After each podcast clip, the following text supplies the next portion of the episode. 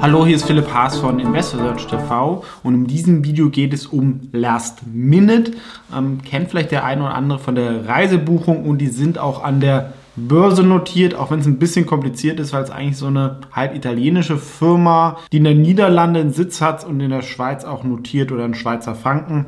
Die Aktie hat auch schon mal der Johannes in dem Video vorgestellt, ähm, kann man sich auch hier anschauen. Ich wollte es aber noch mal kurz nach dem typischen fairen KGV ähm, vorstellen, deswegen auch ein kurzes Video und weil vielleicht die Aktie auch aktuell ganz gut passen könnte. Aber deswegen auch ganz kurz der Hinweis. Ich bin indirekt in Last Minute investiert. Daraus können sich Interessenskonflikte ergeben. Das hier ist keine Anlageberatung oder Anlageempfehlung. Was ja schon die letzten zwei, drei Jahre sehr, sehr krass war, wie, sag ich mal, der Markt oder die Algorithmen dahinter ähm, die Corona-Aktien, sag ich mal, ähm, erst zu Übertreibungen geführt haben und dann meiner Meinung nach auch zu Untertreibungen, weil zum Beispiel im E-Commerce-Bereich hat sich das Wachstum halt beschleunigt, dann haben die angenommen, das geht ewig so weiter, jetzt ist das Wachstum weg und jetzt ähm, sagt der Markt, ähm, die wachsen nie wieder. Ich glaube, beide Annahmen sind ein bisschen falsch.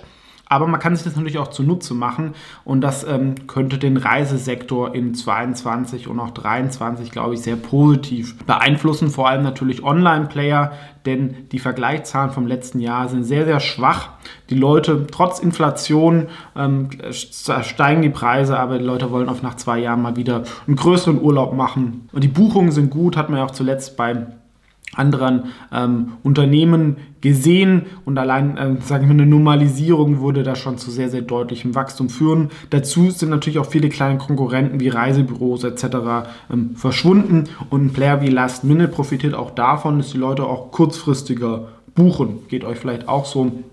Ja, Im Januar sah das mit Corona noch ein bisschen anders aus. Das hat sich jetzt gelockert und die Leute haben Lust auf Urlaub und wir sehen auch zum Beispiel bei Last Minute, ja, im April haben sich die ähm, Zugriffszahlen ähm, beschleunigt und normal ist auch Januar sehr, sehr stark. Zu Last Minute gehören aber auch viele andere Webseiten, also es ist ein pan-europäischer OTA, also Online Travel Agency, zum Beispiel weg.de in Deutschland, sind aber auch stark in Frankreich, Spanien, Italien, haben immer da auch relativ clever meiner Meinung nach zugekauft ähm, und ähm, das dann mit ihrem technologischen Backend ergänzt, was dann zu einer deutlich gestiegenen Profitabilität ähm, geführt hat. Und das ist natürlich auch eine gute Story, wenn ich ein Management habe, ähm, die gut zukaufen können und dann operativ verbessern können. Das ist natürlich keine schlechte ähm, Geschichte. Gehen wir mal kurz in die Invest letzte Investorenpräsentation rein. Ähm, also ein wichtiger Vorteil war ja auch noch, dass sie dieses flexible Packaging haben, das sogar Booking nutzt. Wo man halt dann aus verschiedenen Elementen eigentlich eine Pauschalreise ähm, flexibel buchen kann. Oft sind es ja davor noch, sag ich mal, eher starre Pakete gewesen und das ist natürlich ein Vorteil. Ist nicht so trivial, wie es sich anhört, weil ich muss die ganzen Flüge, Hotels etc. Ähm, vergleichen. Ähm, aber ähm, wenn man das dann hat, ist das nicht schlecht. Hier sehen wir die Zukäufe, also Bravofly, Rumbo, Jetcost ähm, sind dann in der Schweiz an die Börse gegangen. Lastminute.com, Hotelscan, weg.de und ähm, ja, dann sieht man hier den Einbruch ähm, während Corona.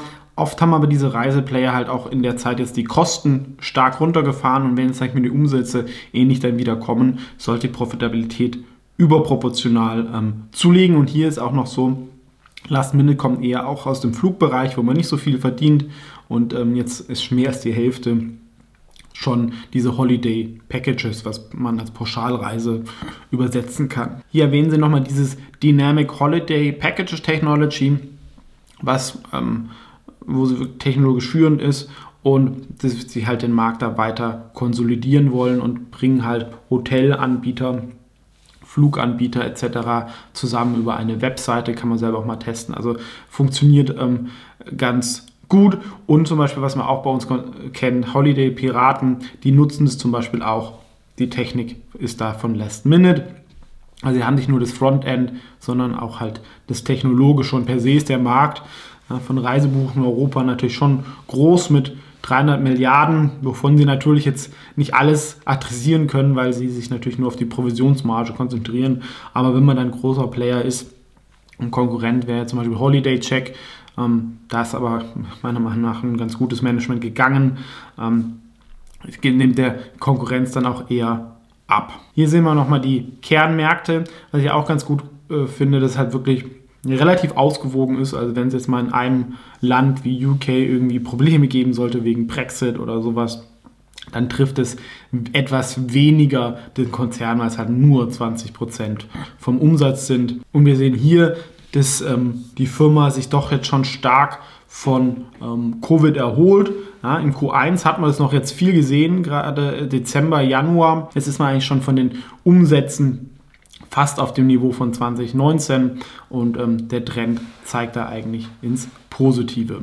Ende 2021 haben sie zwar noch 10 Millionen verloren, ist aber schon deutlich besser als die 59 Millionen in 2020. Und hier soll es halt, wie gesagt, halt diese Beschleunigung geben jetzt bei Profitabilität und Umsatz. Dazu haben sie noch ordentlich Cash, was, sag ich mal, gerade dann auch für den Zukauf von kleinen Wettbewerbern genutzt werden kann oder man ist einfach ein bisschen ähm, flexibler und immerhin Netcash sind 30 Millionen, ähm, was man bei der Marktkapitalisierung von aktuell 360 Millionen auch noch abziehen müsste.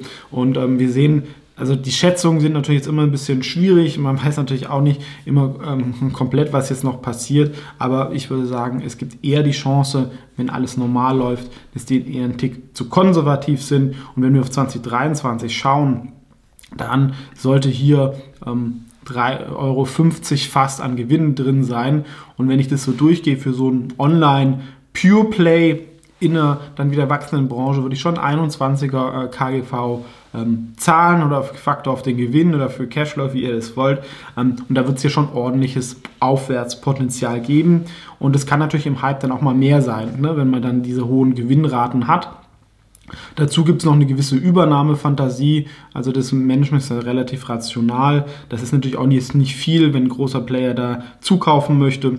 Also wie es aktuell ausschaut, gibt es da, glaube ich, zumindest für die nächsten Monate relativ viel Rückenwind. Wenn wir natürlich jetzt den dritten Weltkrieg haben oder der Ölpreis bei 300 Dollar ist, ähm, dann nicht. Aber ich glaube, da setzt auch wieder ein bisschen mehr Normalisierung an. Das war also kurz und knapp meine Meinung zu Last Minute und auch die Begründung, warum ich da indirekt ein bisschen investiert bin, weil es einfach jetzt Rückenwind gibt und die Aktie für den Reisesektor meiner Meinung nach ähm, attraktiv bewertet ist. Was ist eure Meinung dazu? Ansonsten vielen Dank fürs Zuschauen und bis zum nächsten Mal.